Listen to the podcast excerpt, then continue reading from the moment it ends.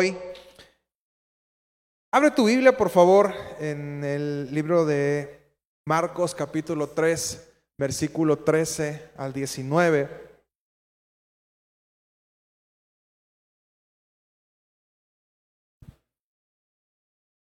Marcos 3, 13 al 19 dice, después subió al monte, eh, si estamos ya listos, Ah, no voy a hacer que me adelanté. Después subió al monte y llamó así a los que él quiso y vinieron a él. Y estableció a doce para que estuviesen con él y para enviarlos a predicar, y que tuviesen autoridad para sanar enfermedades y para echar fuera demonios.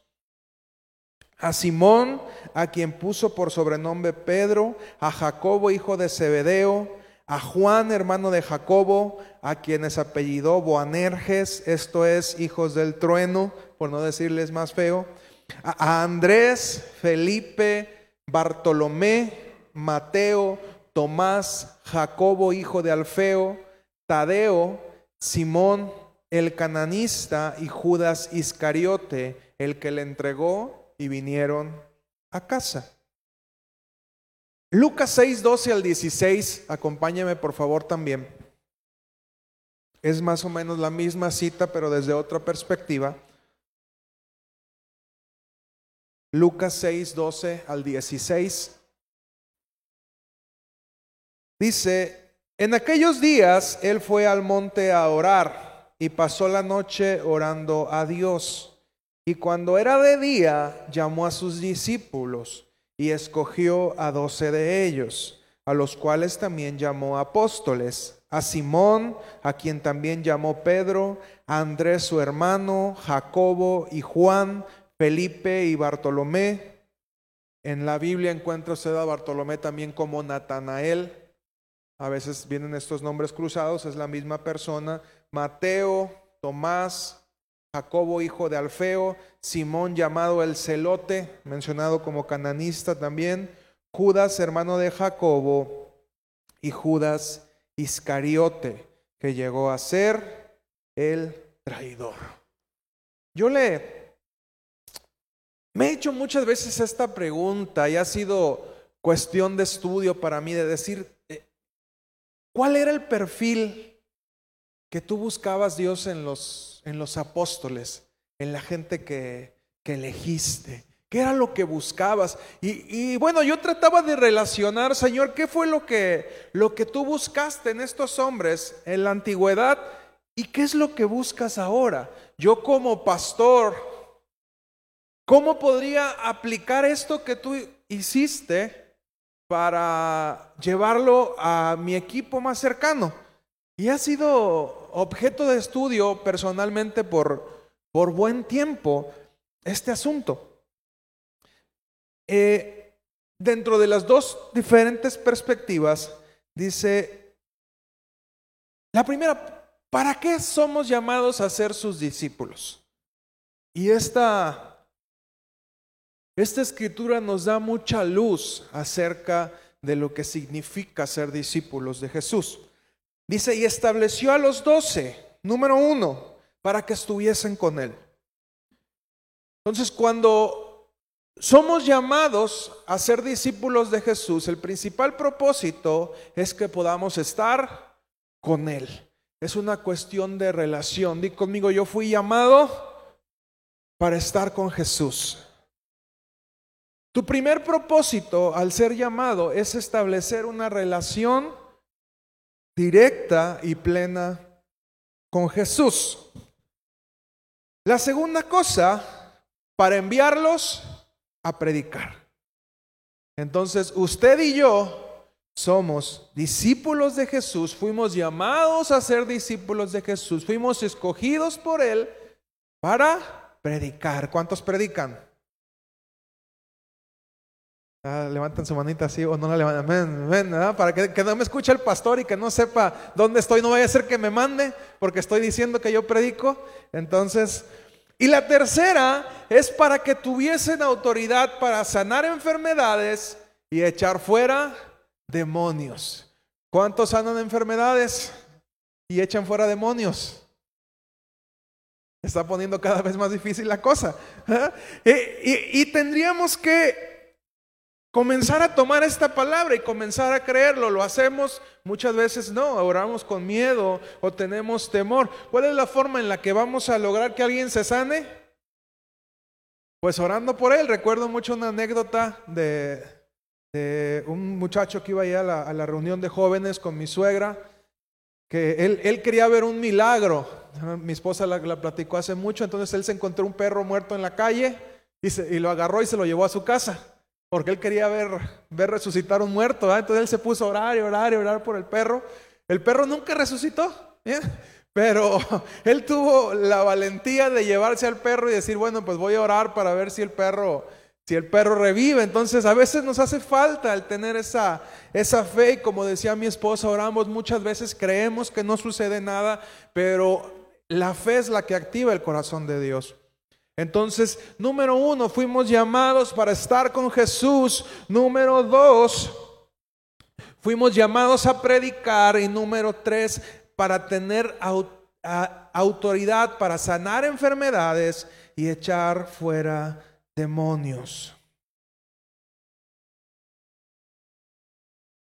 Y la otra cuestión que necesito que te lleves en tu corazón es que los discípulos no escogieron a Jesús. Fue Jesús quien escogió a los discípulos. Y esto choca mucho con nuestra cultura, pero para la cultura judía era algo normal. El rabí, el maestro, escogía a su alumno. Entonces se acercaban un montón de gente y si usted revisa la, la palabra, y va un poquito antes de esta escritura, se dará cuenta que mucha gente estaba siguiendo a Jesús. No solamente los doce, había un grupo, una multitud de gente que seguía a Jesús. Entonces Jesús una noche fue y se puso a orar y dijo, Señor, revélame quiénes son los, los discípulos. Y de toda esa multitud de gente,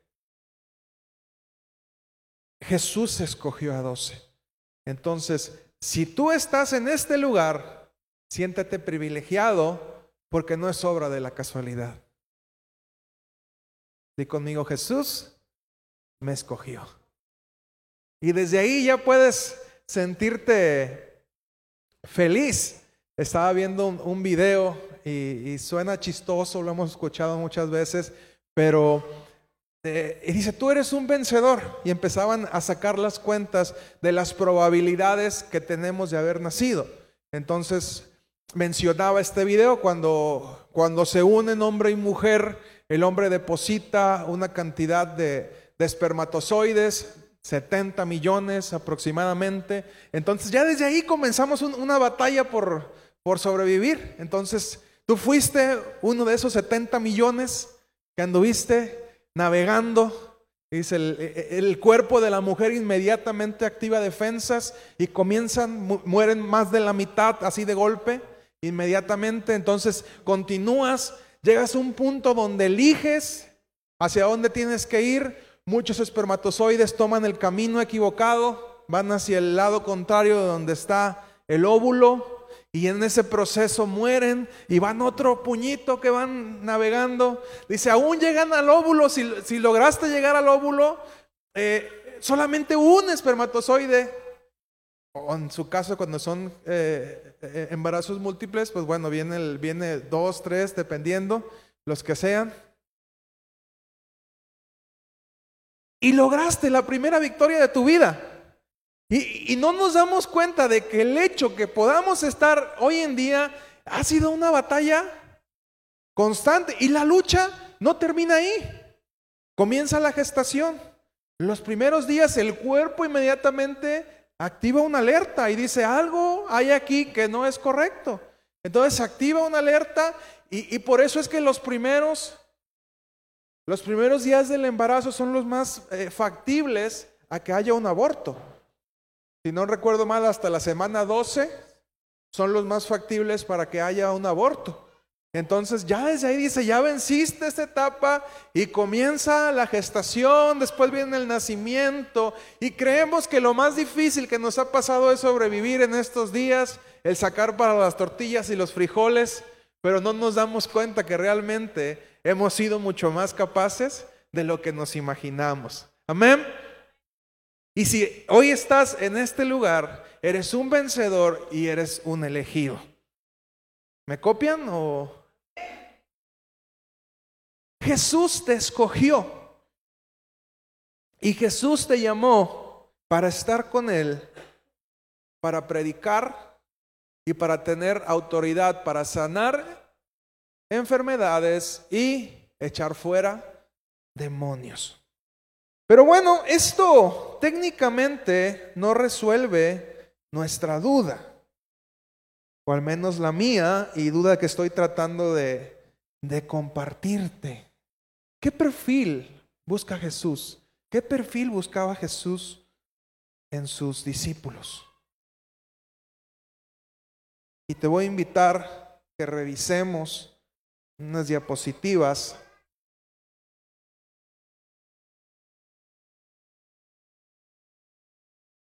Los doce discípulos. ¿Quiénes eran los doce discípulos? Es curioso que el, primer discípulo que fue llamado, ¿quién creen que fue ustedes? Díganme. Pedro. ¿Quién dice? ¿Quién da más? Juan, dicen por allá. Andrés, muy bien, Cipriano. Andrés fue el primer discípulo llamado. Andrés. Andrés, ¿quién era? El hermano de Pedro. Y el primer discípulo al que Jesús llama es Andrés. Y, y Andrés llama a Pedro. ¿Quién fue Simón Pedro? Simón, que fue llamado Pedro por Jesús, le cambió el nombre, fue un pescador. Pedro era pescador. Pedro tenía un carácter impulsivo, no medía sus palabras. ¿Cuántos Pedros hay en este lugar?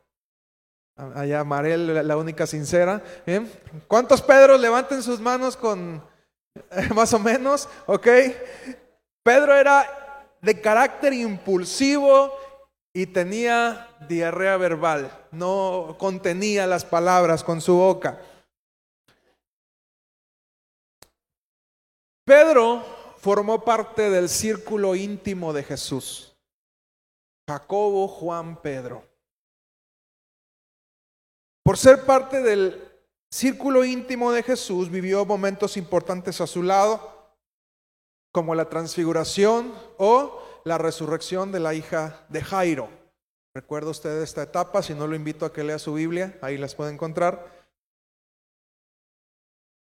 A Pedro se le atribuye su colaboración, perdone usted, su colaboración en el Evangelio de Marcos. Él fue quien le dio la referencia a Marcos, dicen los estudiosos, hablan mucho de, de las ideas de Pedro, y dos cartas bíblicas. Primera de Pedro y segunda de Pedro. Según la tradición, Pedro murió en Roma, crucificado, cabeza abajo, porque no se consideró digno de morir igual que su Señor. Avanzamos. Andrés. Andrés fue pescador, al igual que, que Pedro. Eran pescadores. Andrés fue discípulo de Juan el Bautista. Antes de ser discípulo de Jesús, fue discípulo de Juan el Bautista. Si usted revisa su palabra, se va a dar cuenta que a dos discípulos Juan les dice, este es el Cordero de Dios que quita el pecado del mundo. Si es de qué, este es el que viene, síganlo. Andrés testificó a Pedro, su hermano, acerca de Jesús. Fue el, gracias a Andrés, Pedro conoció a Jesús. Andrés fue quien consiguió los peces y panes del niño en la alimentación de los cinco mil. ¿Recuerda esta escena? Donde dice Jesús, denles de comer. Todos se quedaron, Señor, pero pues ¿cómo le vamos a dar de comer a tanta gente? Pero Andrés fue el único que cuando dio la orden Jesús, salió como de rayo a ver qué conseguía y le dijo, Señor, nada más conseguí el lonche de un niño cinco panes y dos pescados. Sin embargo, podemos ver a Andrés más adelante cuando sucede el milagro que no entendía el por qué Jesús lo había hecho. Él él era un hombre voluntarioso, pero muy natural. Él no esperaba que sucediera el milagro. La tradición dice que Andrés predicó y murió en Grecia y fue crucificado en una cruz en forma de X, porque tampoco fue, consideró morir igual que Jesús y en vez de clavarlo lo amarraron para que fuera aún más fuerte el sufrimiento que él pasara.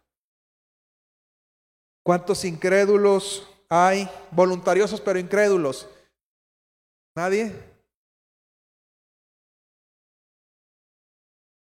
Jacobo. ¿Qué era Jacobo? Pescador. Y hasta aquí digo, Señor, creo que me estoy equivocando, me voy a dedicar a la pesca, porque tú, tú eliges este, pescadores. Jacobo era pescador, era de un temperamento impulsivo. E, no por nada Jesús los llamó hijos del trueno. Él quiso eh, mandar, no sé si recuerdan, Señor, ¿quieres que les mandemos fuego para que los consuma? Entonces, este era Jacobo. Fue parte también del círculo íntimo de Jesús. Fue el primer mártir de la iglesia y según la tradición, antes de morir, predicó en España. Gracias a él, mi rancho se llama Santiago de Compostela. Jacobo o Santiago se maneja en este nombre. Entonces la tradición dice que después de que fue martirizado, las personas a quien él les predicó en España vinieron por sus restos y los llevaron a España. Entonces seguramente el hecho de que tú y yo el día de hoy conozcamos acerca de Jesús tiene que ver con la labor de Santiago. Porque él predicó a España los españoles nos conquistaron y con la conquista llegó el Evangelio. De la mejor manera, no, seguramente no, pero a Él podemos agradecer que el día de hoy conocemos a Jesús. Juan, les digo que le estamos querrando. ¿Qué era Juan? Pescador. Juan también tenía un temperamento impulsivo, y, sabes, la pesca, y iba a hacer una prédica respecto a esto, la voy a hacer a lo mejor, pero la pesca eh, requiere mucha paciencia. ¿Cuántos han pescado alguna vez? Y saben que la pesca requiere paciencia. Yo, yo he pescado con, con chinchorro solamente en el río y, me acuerdo que, que, íbamos por las piedras, mi tío metía la mano cuando encontrábamos un pez, yo me ponía del otro lado con la malla y estar esperando, estarle picando para que el pez saliera y cayera a la red. Pescar requiere paciencia.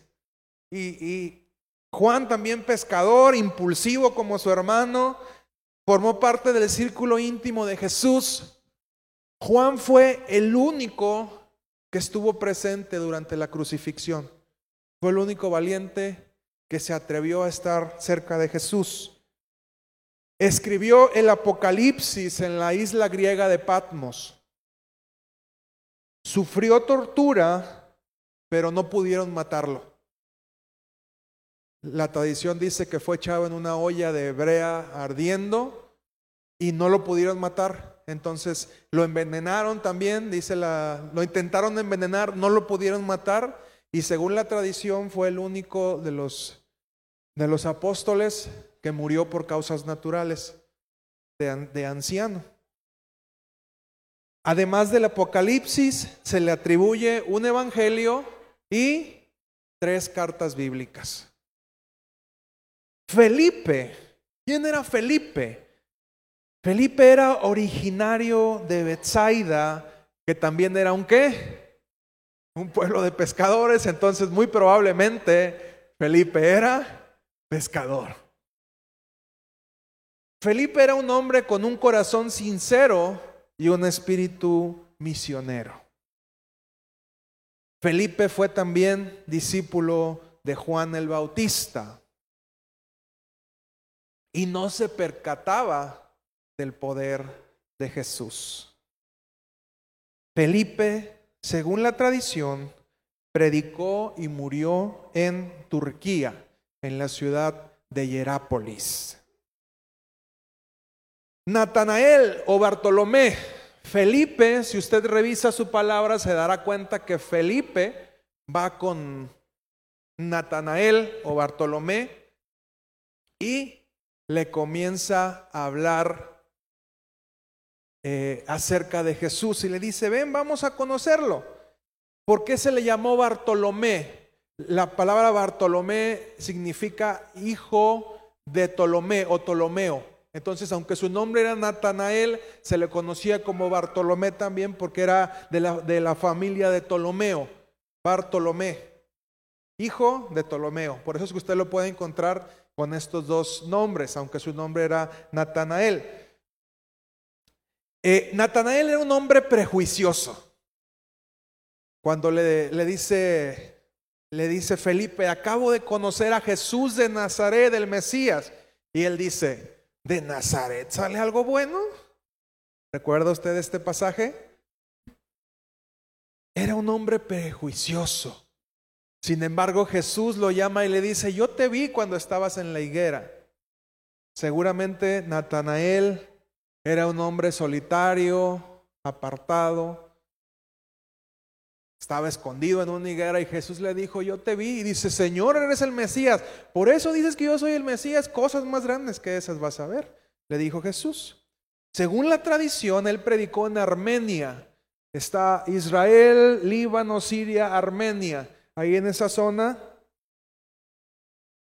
Y la tradición dice que fue asesinado por los sacerdotes de Armenia porque los templos estaban quedando vacíos porque este hombre estaba predicando acerca de Jesús. Tomás, el dídimo o gemelo, tenía un gemelo también ahí Jesús en su, en su grupo. Tomás era un hombre incrédulo.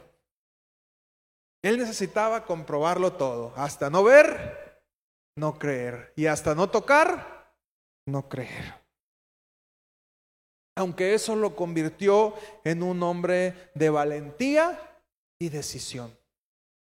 Y uno puede decir, qué incrédulo era Tomás, y criticamos a Tomás porque era incrédulo. Pero Tomás fue el único que pudo comprobar a ciencia cierta las heridas de Jesús y no le quedó ninguna duda de que Jesús había resucitado. Así es de que es malo querer comprobar las cosas. No, yo creo que la ciencia y la fe no están desligadas. Al contrario, entre uno más sabe, entre uno más estudia, más se da cuenta de que Jesús existe. Según la tradición, Tomás predicó en Siria, China e India, donde se presume fue asesinado atravesado por una lanza en la India. Fíjense dónde acabó nuestro querido Tomás. Jacobo, hijo de Alfeo, usted lo va a encontrar también como Santiago el menor. Él era hermano de otro discípulo de Judas Tadeo. Se, se considera que él era primo hermano de Jesús los registros dicen que era o hermano o primo hermano de Jesús. Se dice que fue hijo de María, mujer de Cleofas, pero hay muchas cuestiones en esto, en esto de las traducciones. Pero a lo que voy es que tanto Jacobo como Judas Tadeo fueron eh, familiares de Jesús. Y él predicó en Palestina y Egipto. Fue asesinado ahí mismo en Palestina. Tadeo o Judas Tadeo, se le, a él interesaba que Jesús se manifestara públicamente. Él predicó en Turquía y en Arabia.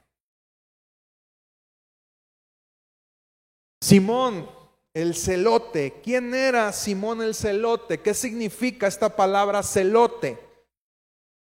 Un celote era un judío fanático nacionalista, era un guerrillero. Este no era pescador, este era guerrillero.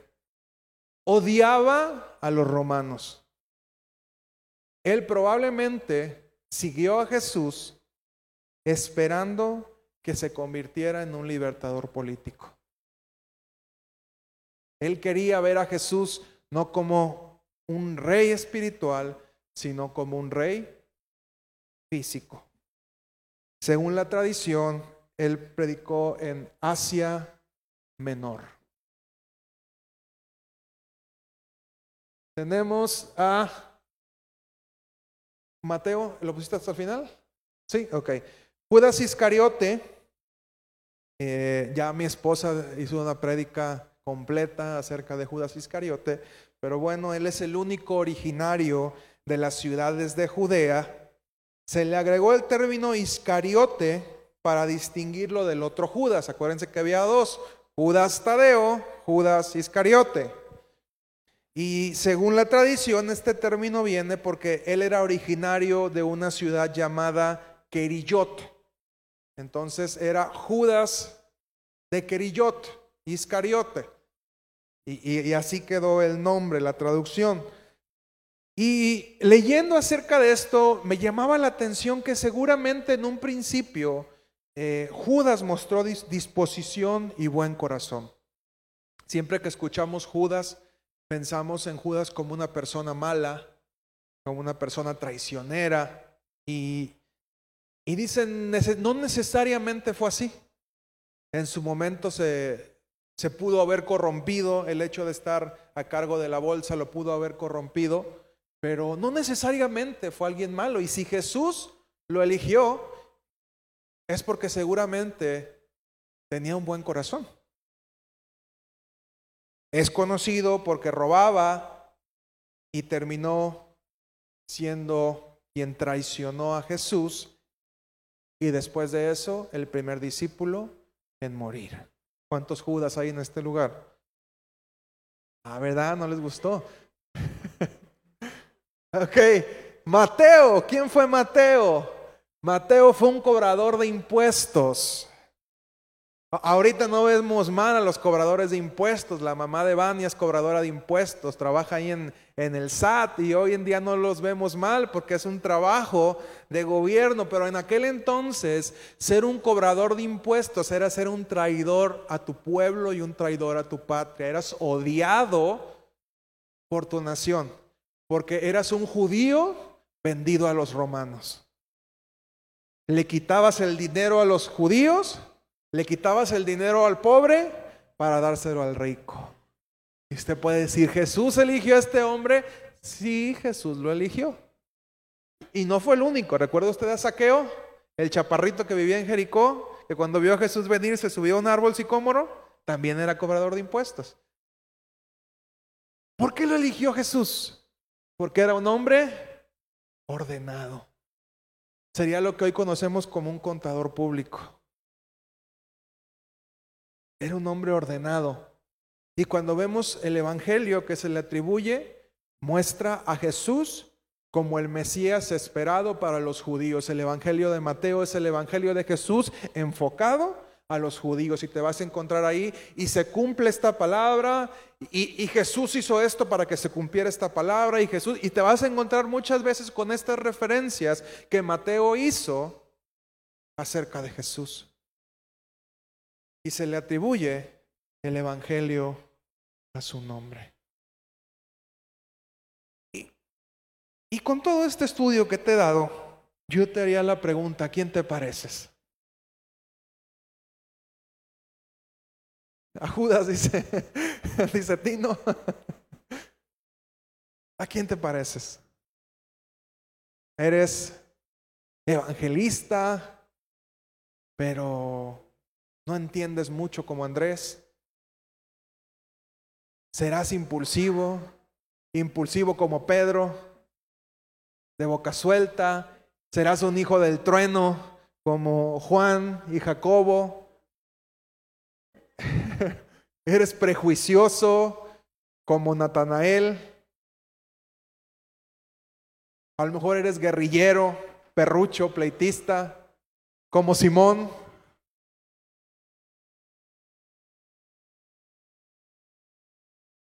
Y mire que el ladrón Al principio del ministerio de Jesús, el ladrón no era Judas. El ladrón era Mateo.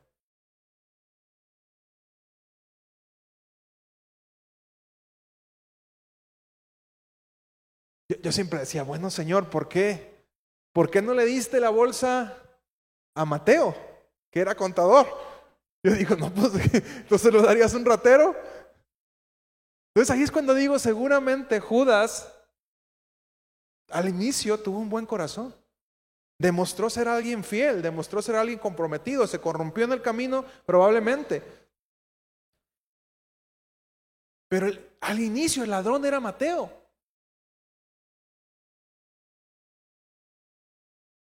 O eres como Tomás, incrédulo. Que todo lo quieres comprobar, que no crees en los, en los milagros y dices, no, esa no, hasta que yo no vea y lo compruebe como yo y le decía a mi esposa, no, es que me dijo mi esposa, ¿y por qué no te emocionas? Yo esperaría que te emocionaras. Le digo, es que no sé, o sea, yo ocupo, ocupo ver que efectivamente, porque para mí no, no sé, digo, a, mí me da mucho pendiente que le hemos llevado con 40 doctores, no, tantos, pero sí muchos. Hasta México DF la hemos llevado a que la atiendan. Y nos dice uno que está sana y ya creemos. Entonces me brotó mi, mi tomaseada en ese momento. Entonces ya saca la, la radiografía, empiezo a ver y efectivamente los pies de la niña se ven los huesos de la niña se ven bien en su lugar. ¿A quién te pareces?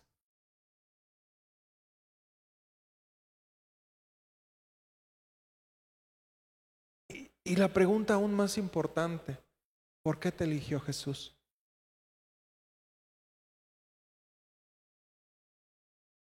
¿Por qué? Porque ninguno de aquí es pescador, ¿verdad? Nadie, nadie es pescador. De almas, Chano, de, amores, dices ahí, ah, qué caray, este, este me salió más bravo.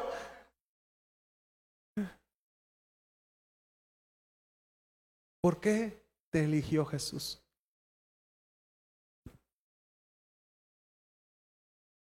Por bien portada tampoco, dice Maricruz. No había más, dice a éramos lo menos peor, yo creo que no. ¿Por qué nos eligió Jesús? ¿Qué es lo que vio Jesús en nosotros? Y yo estaba meditando en esta palabra, yo le decía, Señor, ¿por qué me escogiste a mí? Y decía, como ti no era lo menos peor, porque no había más, porque... ¿Por qué, Señor?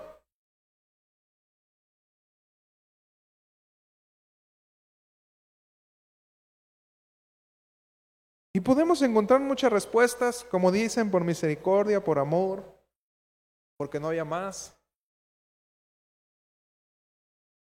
porque son pescadores de amores como Said. E, ese sembrador de amor de Joan Sebastián, no pescador, te equivocaste. Sembrador de amor, libre de pensamiento, de nacimiento, soy soñador. Dice la canción. ¿eh? Préstame una tonada y pónsela a mi canción, es para mi adorada, para llevársela a su balcón. Sembrador de amor, sembrador de amor. ¿eh? Y sabes, después de mucho meditar en esta palabra, me di cuenta de una cosa. Y este es el título de esta palabra. Anótalo, Cristian. Dios te está buscando a ti. Dios te está buscando a ti. Y cuando reviso cada uno de los perfiles de los discípulos, me doy cuenta de una cosa. Dios no los escogió porque tuvieran alguna cualidad especial. A cada uno Jesús les dio el trato que ellos necesitaban hasta que logró convertirlos en una persona diferente. Así es de que no interesa si eres boca suelta, si eres hijo del trueno, si eres incrédulo, si eres guerrillero perrucho, si eres familia, porque a veces qué difícil. Yo creo que los que más tuvieron problemas para aceptar a Jesús fue su familia, para aceptarlo como Salvador. Como mi primo, mi hermano, ahora resulta que ya es el Salvador, pues ¿qué pasó? Y qué difícil de repente es poder ver a la familia desde los ojos de Dios y no desde los ojos de, de nosotros y honrar a la familia.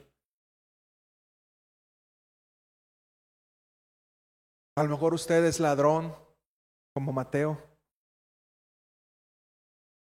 Podemos tener todo ese montón de cualidades, pero Jesús no te eligió por, especialmente por alguna de ellas. Jesús te eligió por lo que podía lograr en ti, por lo que podía transformar en ti. Judas fue el único que murió, pero ¿tú crees que si Judas hubiese decidido arrepentirse, Jesús lo hubiera perdonado?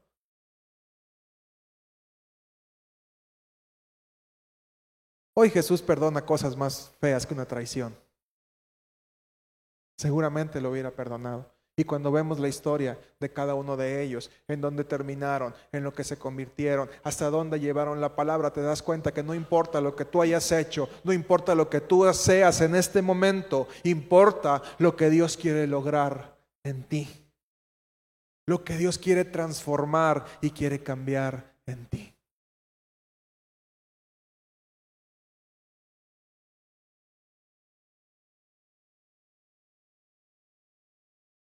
Y mientras escribía mi perfil y decía, seguramente para ser un buen siervo de Jesús tengo que ser pescador, ya estaba pensando en ir a comprar mi caña, en ir a comprar mi chinchorro e irme a la playa o al lago de Compostela de Perdis. Me di cuenta que para Jesús eso realmente no importaba. Así es de que no importa lo que tú creas que eres, si no importa en lo que Dios quiere convertirte.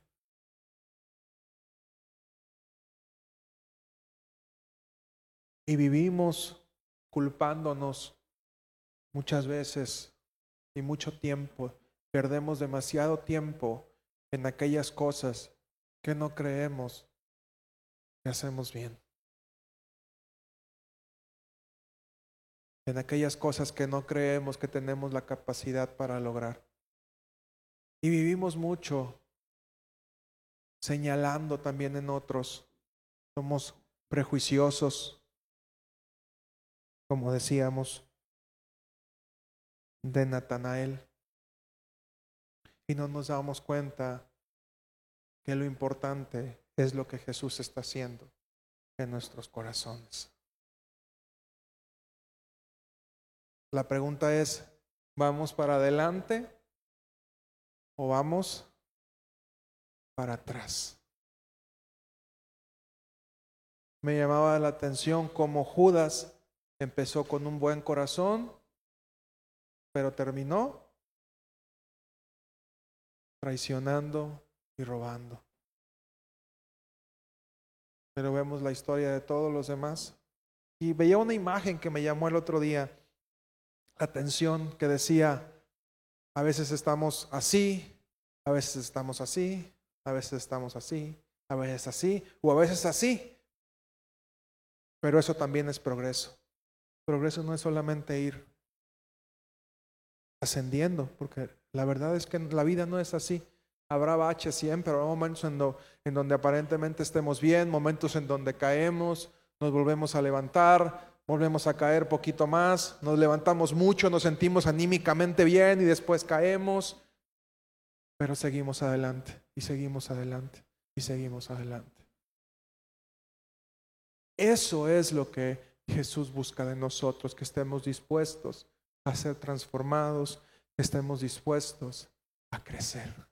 No importa lo que eres ahorita, y no importa en lo que te vas a convertir. Amén. Así es de que la próxima vez que veas un error en el otro, no veas el error. Piensa en qué se va a convertir. La próxima vez que te equivoques, no te culpes, no te señales. Mejor di, ¿en, qué puedo crecer con esta situación? Amén. Ponte de pie.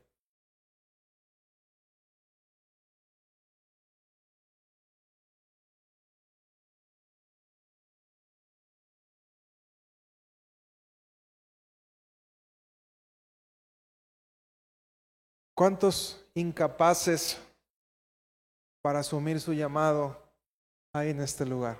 ¿Cuántos dicen, Señor, yo no tengo lo que se necesita para seguir adelante? ¿Cuántos dicen, Señor, yo me he equivocado tantas veces que no creo que tenga madera para hacer esto?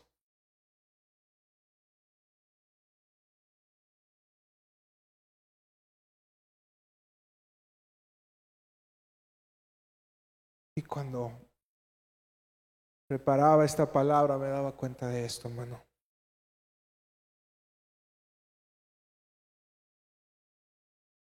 Eso realmente para Jesús no importa. Lo que importa es nuestra voluntad para ser transformados.